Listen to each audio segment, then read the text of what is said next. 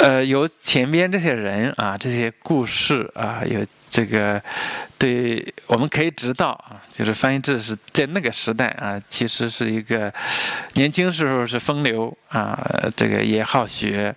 然后中年以后呢，因为这种特殊的原因啊，然后被迫出家，呃，出家是佛，那么他在那些。同代的人的眼中啊，其实是一个很受推崇的一个人，很受尊重的一个人啊。那这是有那个材料啊。那最后就是要谈一下在儒佛之间的一个选择。他是一个儒者，但是被迫出家。但是你当了和尚，就必须做天和尚要撞天钟啊，你要得干那些事情。这个他很纠结。呃，他们家的祖训里边还是。子孙不能够是佛，啊，所以对他来讲是一个很非常痛苦的一个事情。那我们最后找一些材料来看看这个方面。他的出家本身就是一个，呃，我的逃禅啊，逃禅就不是最初是不是出自于虔诚的信仰，那就不得已，不得已就是一个移民的选择，所以他叫是移民僧。啊，移民有各种各样的类型，和尚本来就哪有什么僧人的移民的问题啊？和尚已经出家了，出世了，我根本不管世间的东西。但是在移民里边，确实有在僧人里边有移民，这是那明末清初的时候，清初的时候一个特殊的情况，就是很多士大夫，很多人逃禅啊，他一开始并不是真的喜欢佛教，但是没办法，那么。他即便是出家了，他还是念念不忘他的儒者，他的身份啊。那他的这个经历啊，简单的经历，他出家时候，早年是一个见习和尚，大概是一六五零年啊，一六五一那个时候在梧州出家的。五三年呢，在南京圆戒的啊。到五五年，他正在闭关的时候，他爸爸去世了，然后他就回家。这个回到桐城那边破关奔丧，然后在山上啊，在墓地里边住了三年，啊，他鲁墓的一个以和尚的身份去鲁墓，啊，这也是很奇怪的一个情况啊。然后到呃这个守制完成以后呢，五八年他就开始到江西，在好多寺院里面都去去呃住过啊。呃，最后到六四年，在这个当时的一些地方官的强烈的要求下，他担任了清源山净居寺的住持。清源山是禅宗里边这个，呃，慧能门下啊，这个六祖下边，他大弟子是清源行思，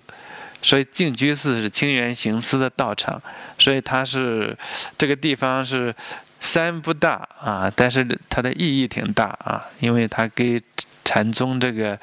这个，这个两个最重要的分支，一个南岳，一个一个，呃，一一个清源，这两这两条线里边，其中算是祖庭之一，在那儿做了住持。呃，当了几年吧，到一六七零年的时候，他身体非常不好啊，他要退下来了，老病退休，就把这个这个净居寺的住持就给他了，给他师弟啊，叶妙大权。但是正准备回家，回回安徽桐城那边，但是这个时候越难发生，越案发生了，啊，这个发生了一个事情，就要把他抓起来。这个因为身体不好，迁延了很长时间啊，这好几个月，这个才往慢慢往往往广东这边走。等到十月的时候，就在押赴途中就死掉了，啊，去世了。呃，因为。案还没结，死了是死了啊，但是案没有结案，所以他的他的灵柩不能运走，就在那个万安那个地方那山上啊，就在那儿停灵，停到第二年的冬天，啊，三个儿子就住在那儿啊，住在那里编，但他们都在编书，编翻译制的书，住在那儿守住这个灵柩，等到七二年的冬天，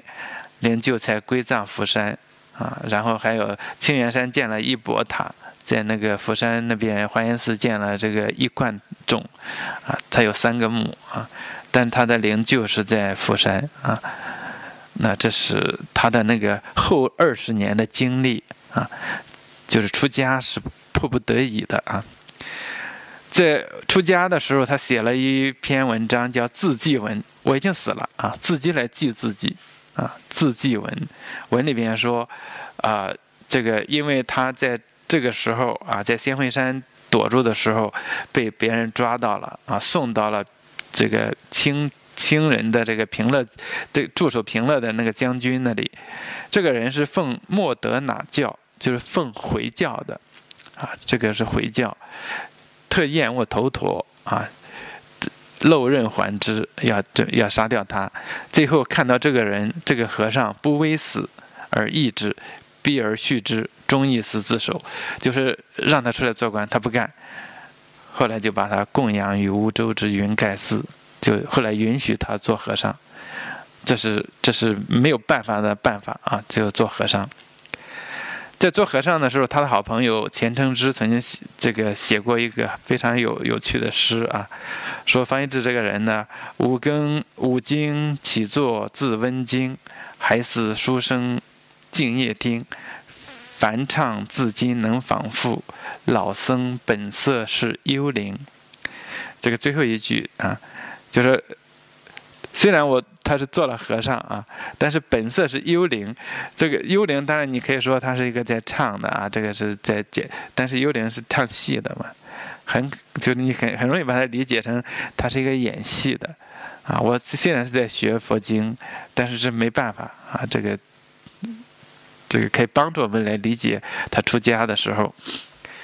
那因为方家呢，他们几代人就一就特别是方学建，就是我们刚开始说这个这个呃那个这一家族的最早的那个啊，这个有名的那个学者啊，方学建，就方一智的曾祖父，他定的家训：子孙不得是逼处，逼处就是和尚、僧人，就是我的子孙后代不能够是佛。在最后发现，就被迫做了和尚。你想这个压力多大啊？说这个忠成公白发在堂，就是他爸爸，白发在堂，滋为之苦，泪都哭干了。他说：“我十年，我在岭南这十年，之所以辗转一日不敢一日搬行，我一天都不愿意在永历朝廷里边做官，原因就是正义此故。”就是说。他不在永历朝做官的原因，因为是出自于孝道的考虑，啊，就是他爸爸爸在沦陷区，啊，他就还准备回去，啊，他早都有这个想法，啊，那这是这样啊。他说知道必不免，啊，没有办法，这是大势已去啊，这个这个基本上没啥希望了。以知之为毕路，即为归路。知之的僧衣。我穿上僧衣是一个逃避的路，但是也是我的归家的路啊！只有这样才能回去。所以我能够得所归的话啊，这个可以正是可以奉明善先生的训啊，就是说我虽然是这个剃度了，做了和尚，但是我只有做和尚，我才能尽孝道啊。那这是他给自己的辩解，可以看出他长期以来啊。这个那么心理上的、精神上的压力是多么大？他说：“不要看我的气，要看我的神，啊，要看神内在的，不要看外表。”那等他父亲去世以后，他在灵前在这哭诉的时候，又写了这个文章啊，里边提到说：“我们家有几千年正觉之学，都他们家传的易学。”他说：“我现在呢，凡是不能去做啊，不能去接着讲这些东西，切行异类，异类中行的异类，就是切行异类，就是他这个异类绝不是说我觉悟一个一个觉悟者，一个成菩一个菩萨啊，快成佛了，不是那个，就是说我本来是个儒者，我现在呢就剃剃了剃度了。”受戒了，我变成了和尚，这叫行异类。他说：“这是是由谁告？我向谁？这这种这种悲苦向谁讲呢？不觉只许生以福吞，啊，就是在他灵前告哀的时候，讲自己的那那样一种不得已啊，不得已。这里边提到说啊，这个。”他为什么？那好多人，人家不是没做和尚，人家回家了。你不会做一个普通百姓不行吗？对他来讲不行，因为他在清朝、明朝的时候，他他做过这个官啊，他做过这个定王的讲官，崇祯帝的儿子的一个呃老师。他在南明的时候，既然他没有不愿意做做这个内阁大学士，但是别人还称他是阁老，方阁老。所以呢，他一回去，马上地方官都出来了。操江这个地方地方官逼他让他出来做官，三省就更高的又逼他出，他没有办法，他只好去闭关。就说他要想做官是非常容易的，但是他这个坚持不做啊，那是有这么一个情况啊，所以是这个在这个陵前的这个文字啊，那那是把他的心迹可以很好的这个呈现出来。这个他对佛教真的不是那么虔诚啊，这个这个可能早期后期不一样，后期他也做了很多佛事啊。这个丘邦是啊，《一堂九子》里边的一个人啊，他说这个他的文集里面讲说，有一次呢，我跟这个方一智在讨论，这个药帝大师在讨论佛没有进中国的时候，我们中国的庄子啊、列子啊，早都已经有佛的那些那些讲的那个近似的东西。这个像佛里边佛经里面讲那些名号啊、寿命啊、劫呀，它就像庄子讲的预言一样，这都是假的，非实事。而这些人，其他的人就执而信之。你你跟一个和尚讲，你的佛经里边那些东西都是都是都是寓言故事。那要是一个真和尚的话，要是一个很虔诚的和尚，那早都要把你打出去了啊！失笑而喝之曰：“翻译着笑着说，这种是不能，这种话不能讲啊！此则不须道之，有些话不能乱讲啊！”就是很好玩的一个人，就是说他没那么严厉啊。这个丘邦氏当然是一个儒者啊，一个儒者。《一堂九子》里面还有一个林缺斋啊，这个是林时宜，也是这个呃这个明朝的宗室。这个给他一给他有些对话啊，方一智给他写了一封信，这里边讲呢说。我这个人啊，我们看中间说，既以偷生木塔矣，就用了那个管管宁、管佑安那个典故啊。管佑安是东汉时期的一个名士，因为他对现实有很多不满，他就跑到这个跑到辽东去住啊，一个著名的一个隐士。后来从辽东回来了，他就住在这个木塔，坐在木塔上，说几十年就不下来。啊，几十年就反正做的就是我不跟你这个现实，不给曹操啊，他们那个这些这些篡篡位的人这个这个合作啊，这个呃就是一个很很典型的这种名士。他说我偷生木塔，就说我现在我已经做和尚，我已经躲起来了啊。因法就法啊，这这四个字是一个很重要的，就是我做了和尚，但是我通过这个佛学佛。我通过佛儒的一个融合，通过三教的汇通，我也可以对儒学、对儒、对儒啊，对这个可以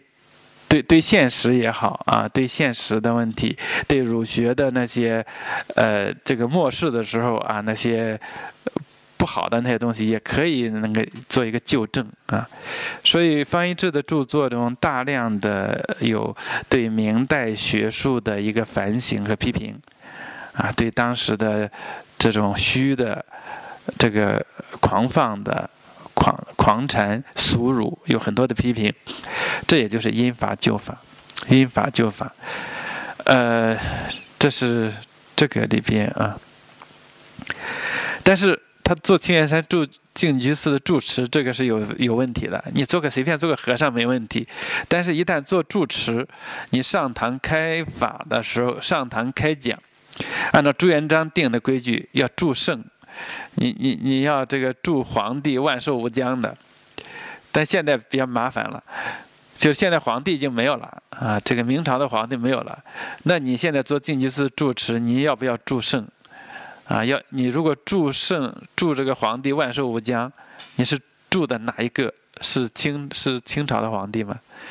所以等他他做和尚，大家都很赞成。他要做净居寺的住持，要上堂开讲的时候，他的老朋友大家都很担心他，就希望他不要再讲。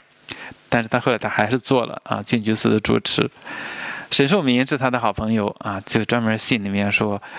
有西比说法开堂，方为自度度人，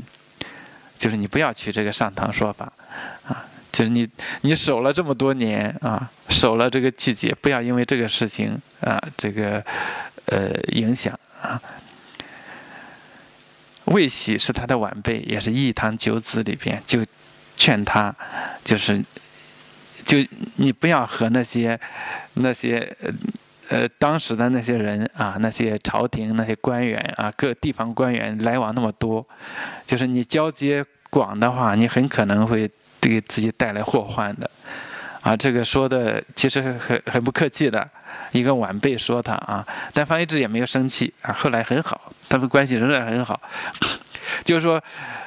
这个古德呀，你有道的人，道行法道行或者道行啊，法明之日，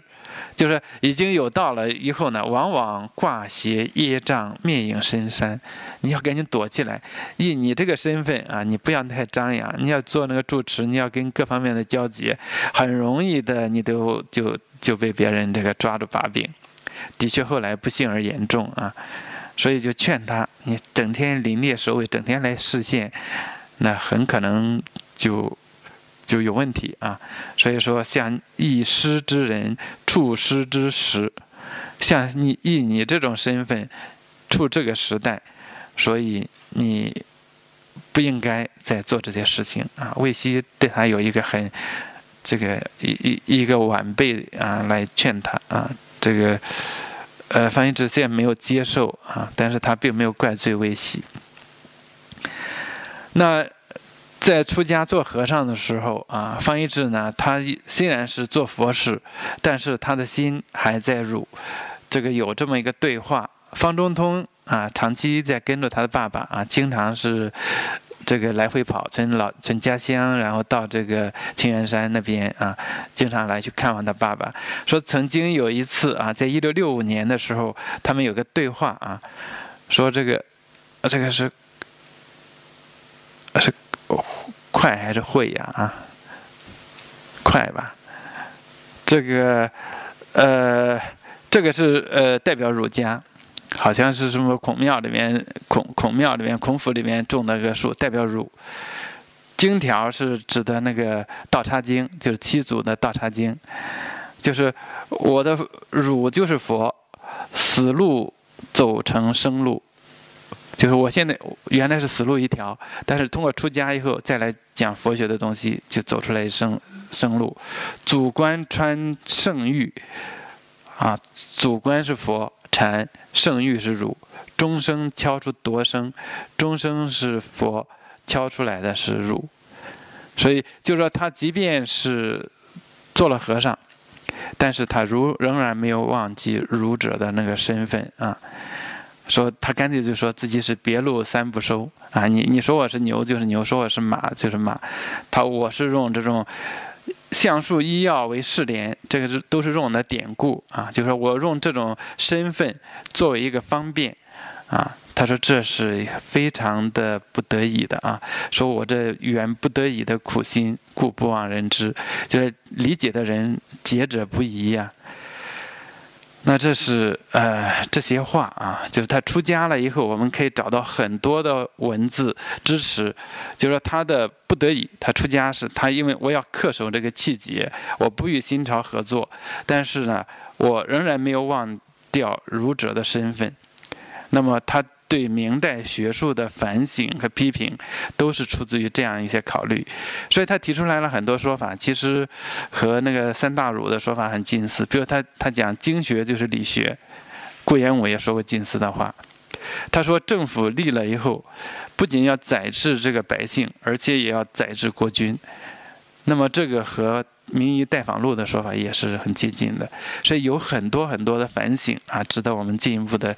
将来做。进一步的研究。等方医师去世了啊，这个就涉及到一个盖棺论定啊。但是呢，因为他这么一个复杂的一生，这么曲折的经历啊，呃，所以虽然盖棺，但是论一直是没有定的啊。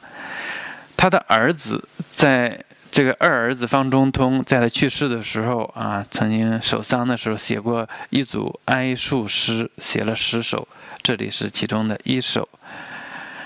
这一首里边啊，他有一个自注叫“异类中行，缘非活矣”，啊，这是我们标题的来源，就从这儿来的啊。我们这个这个这个讲题的标标题啊，他说：“奇迹万里。”破苍天，秉设高音送纸钱，就是那个，这个他去世了啊，这个这个灵魂不是要飞飞升嘛，然后在那个墓墓地里边给他送纸钱，缺下便骚今日度，墓旁加一几十编，就是这个是指的方中通这个时候在编他爸爸的书啊，编他的书，堪伤南北望身后。欲令东西正学传，他是跳南走北，在北京啊，被李自成那帮人给捉着啊，被打得不得了啊。然后到南方，又经过这个在岭岭南啊隐居，这个逃难这个六七年吧，后来又做了和尚等等这样啊，就是讲他这个经历。这在这样，无论是南北，他都是希望能够要把正学传承下去。这个东西正学，东方的正学是儒，西方的正学是佛啊。过去讲佛是西西方啊。呃，就是他一直念念不忘的啊，不管是处在那个流呃那个艰难困苦之中啊，那个流流流亡之中啊，那个那个呃逃难之中，他都有一个这个志志业啊，都要去想把那个学术的正正统正学啊，要把它传承下去。说莫怪兹为人不是啊！看起来他因为他是僧服，相看别路总茫然。他是别路，别路就正就是啊。异类就是别路的另外一个说法啊。说行者固难，知者亦不易。行的人就是方方中都说他爸爸这样做是很难的，但是想找一个知己了解他也不容易。这是这个诗。那方学通在编过一本书，啊，里边这个序言里边讲到了这个很明确的讲给他爸爸的盖棺论定，这是他自己，他从家人的这个身份来给他的父亲啊做一个评论。他说啊，他们他爸爸呢遭逢乱世，用相术的方式讲三教关系，用百数子，这个是禅宗的啊。禅讲木铎，木铎是儒；借佛讲儒，了解的人知道他是孔孟之中功臣，是儒，他是仍然是在恪守着儒者这个这个这个立场。不知道的人知尊为菩萨佛祖，不知道人认为他还真的学佛呢。说门庭隔别，心虽可圆，而机是莫言。就是他心虽然可能在儒，但是他他的身份确实是在和尚。他说这呢，原因在哪？实乎实乎，就是因为时代，我们处在这个时代没有办法。他说他这是他方中通自己痛心疾首，不能自已。就他的儿子啊，这个。说，呃，他讲了历史上一些人，啊，有些都藏身于一些方术啊。他说，他的爸爸藏身于佛，异类中行，捐躯救世，啊，就是说，呃，异类中行，你你你可以行于异类，你可以做佛。如果如果是你没有一。只是为了做佛啊！你为了这个出家，或者为了躲避这个这个呃新潮，那可能那个境界就是要低一点。他以异类，还要有一个救世之心，有救世之心。也就是说，对一个移民来讲，你生存的意义在哪里啊？我不和新潮合作。那你总要一个，你这是苟全性命，我保全性命，那个境界要低一点。但是我要把文化的传承下去，我有还有使命感，啊，那个含义就更大了。比如说，这个讲到托孤的问题啊，他们翻译者他们都很喜欢讲，就是死节是很容易的啊。我在一个这个一个特殊的那个场景，我就献身就义，死了就算了，这是容易的。但是立孤是难的，我要把这个孤儿把他养大，这个你要受多多少的屈辱，这才是更难的一件事。那移民呢？他们经常会为自己做找一个生存的理由，其中托孤就是一个很重要的，啊，就是这个时代变了啊，我们我们这个呃，甚至我们被征服了，但是呢，我们这个文化传统不能断，我们的学术不能断，那我还要有有用的啊，那这是捐躯救世，可能是从这个地方来解。他说：“干人不能干的，不能。”甘啊，苦人之所不能苦，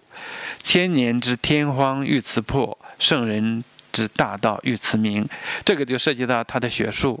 啊，方家讲的易学啊，他讲的这个这个相术的那个传统，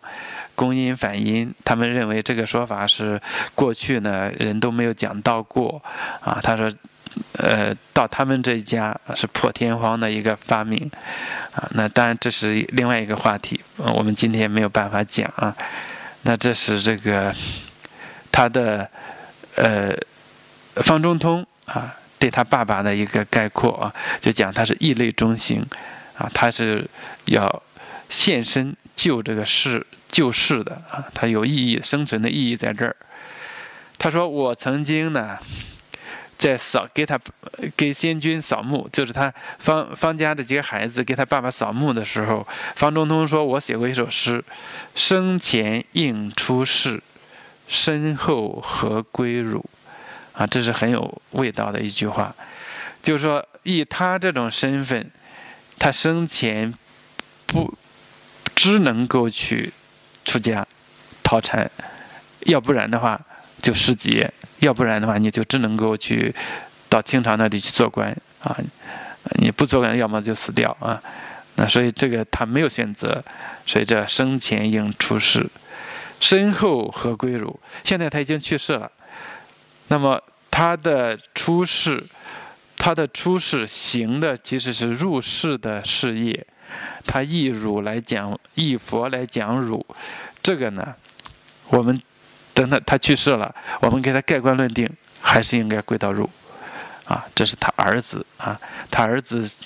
几个儿子非常不忍心让他父亲啊活着时候是和尚，死了以后还是和尚啊，所以通兄弟啊，就是我们三兄弟啊，是先君也不做佛事，葬祭仍行如礼，在他们家里边仍然。尽尽管他是个和尚，但是他们祭祀的时候都是用儒家的这个礼做的。他说：“世之论学者，一定要论心；论人者，要论事。我们现在知人论事啊。”他说：“读他爸爸的书，文中先生的书，一定要当必有一定文中先生之位。他他的位置在哪里？就是他的思想，他的精神的归宿。”一定要把它确定下来。那方中通他们家，他自己一家人是把他定在儒啊，要定这个儒，说世所望以天下后世人人君子，后世的读者啊，要知人论事，要知道他爸爸的这个迫不得已。那这是他的呃这个。算是盖棺论定啊，他们家人的盖棺论定，但是后世呢，到一直到现在啊，也仍然有争议。就是他这个他出家以后，就是他的他的那个学术的立足点是在佛还是在儒，还是有争议的啊。嗯，那这是有这么一个情况。我们前面有这些材料可以看出来，就是方一智呢，他中年。被迫出家，四十岁被迫出家，他确实是坚持到了一直到死，他都是一个和尚的身份，啊，那么当明代的移民有很多开始做了和尚，过了一段时间回家都还俗了啊，那这个人算是一直坚持到死那一天，那他自己虽然是出家了，但是他一直没有时刻没有忘记他的儒者的身份。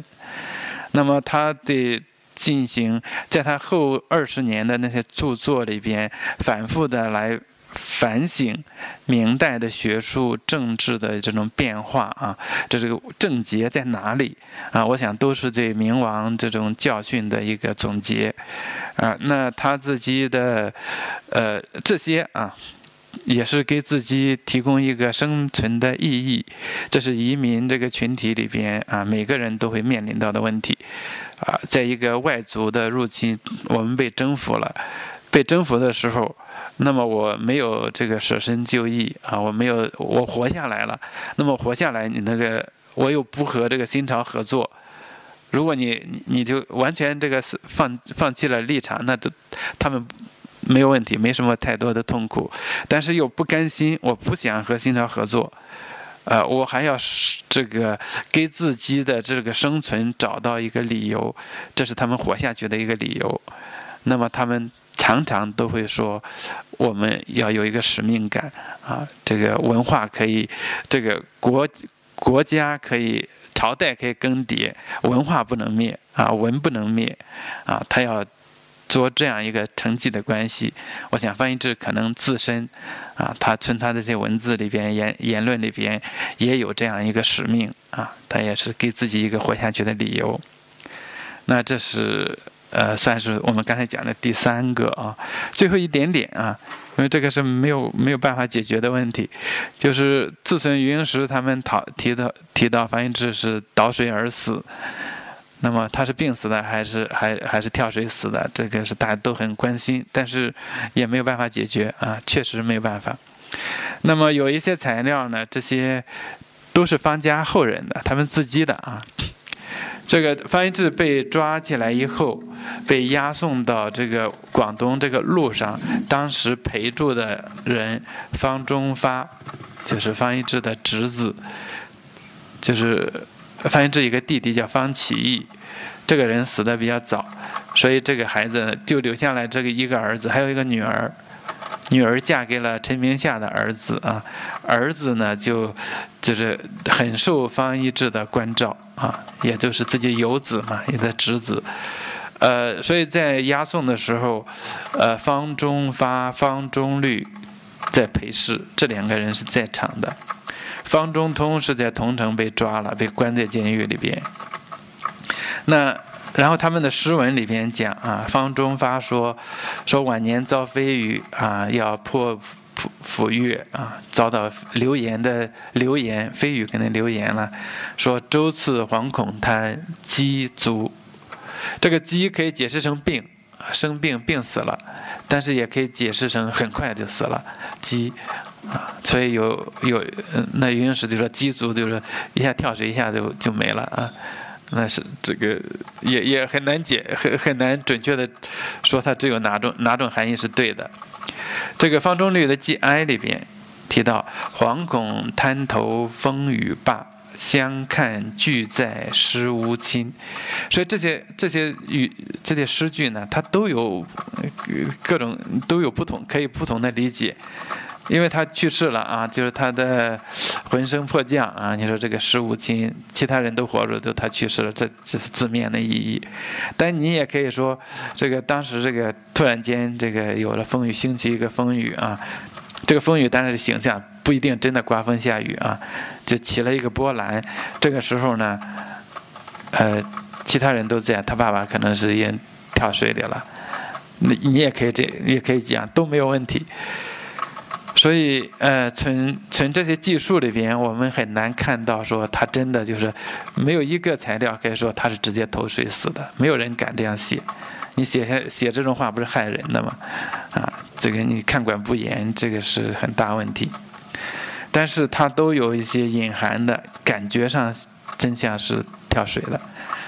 那方中通的诗啊，方中通的诗里边讲这个这个。大人冀州病信纸，就方义志那个时候确实是病得很重，方中通就告假，就想这个想这个假释，我我先去看父亲行不行？不允许。他写的是患难疾病交相结，苦人之苦不堪说，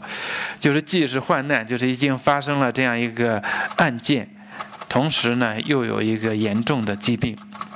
所以真是苦不堪言。说老父甘之如不知，人子一闻心胆绝。就他父亲好像没那么回事一样，但是做子女的就是胆战心惊。那由这首诗的前面的几句可以知道，他当时的确病得很重，啊，这个这是没问题的，他一定是病得很严重，要不然的话，三月发生的案件，一直到十月才开始这个往南走啊，这给你牵延这么久，那不不太可能，一定是那个这个身体已经是非常危险的，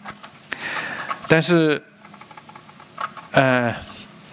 方中通的这个《哀述诗》里边还讲：“波涛忽变作莲花，午夜天归水咿呀。”就半夜里边这个去世的。这个诗里面说啊，他在万安这个地方，到半夜的波涛忽作啊，这里也是风雨。老妇即逝，而风浪息云啊，突然间风平浪静。那这个应该都有隐含的一些特别的含义啊，这个也不一定都那么凑巧，就是正好他父亲要去世，这就有些风浪啊。但但是呢，如果他要是投水啊，那激起这个水啊，突然发生这样一个事情，那这是有可能的。所以没有办法知道啊，他就是至少在我见到的材料没有办法说。可以确定他是头水还是病末，但是至少可以知道的，第一个就是他当时病的是非常严重。第二个呢，他很可能啊选择这样一个这个投水这样一个举动，因为方家这个方一之的五世祖方法，在建文帝那时候，因为他是方孝孺的门生。这个他在四川做官，后来因为因为在那个那个呃什么呃这个呃这个那个那个皇帝那个叫什么，他们他们要登基的时候，他要写什么一个献表签名的，他不愿意签，后来就把官给扔掉了啊，这个然后就回家，走到走到他们同城快看到他家的时候，望江那个地方就。跳水自尽，就他的五世祖方法，就跳水死掉的。然后后来就被明明朝后期，这个他们方家起来以后啊，就是曾经做表彰，建了表忠祠在南京，来这个来纪这个纪念他们这个祖祖上这个方法这个人。所以呃，如果说他投水，啊，那个。的确有祖上这样一个一个一个榜样啊，有这么一个讲，就是为了忠，为了忠啊，不愿意这个受羞辱，所以这个我们没有办法，现在也不知道是怎么样啊，这是。总之吧，这个我们从这些是这个正史、野史、这个轶事，包括方音志。他和他自他自己的文字和朋友的文字、孩子的文字，我们可以知道对这个人有一个大概了解。就是说，从这个操守来讲，这个学术先不讲啊，从学术的、从他的这个个人的立身形式来讲，那么他不不参与这个荣立朝廷，原因就是孝道，主要是孝道。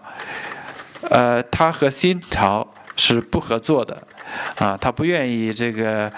降智入身啊！我宁可做和尚，我无论如何我不在新朝做官。他恪守这个移民这样一个立场，然后他自己给自己，我既然选择了这个移民的这样一个生活啊，我移民僧这个生活，那么我生存的意义，就是说我要做一个通过学术。啊，通过佛借佛来讲儒，啊，我对明代的一来的学术，啊，包括社会的很多方面进行反省，啊，我想这也是他生活的意义。啊，他自己给自己定的一个生活的意义。那么，在这个移民群体里边，方一智算是一个有始有终的人，因为他最后是因为这个这样特殊的一个情况，啊，去世的去世的。而到后边的很多移民啊，早期的都很坚守的啊立场，到后来在清朝的软硬兼师之下，大部分的人。都已经和新潮合作了，那个不合作的是极少极少的人，啊，那翻译制还算完结，因为他有死的稍微早一点啊。嗯，那我今天要讲的大概就这么多，谢谢大家啊，耽误大家时间啊。好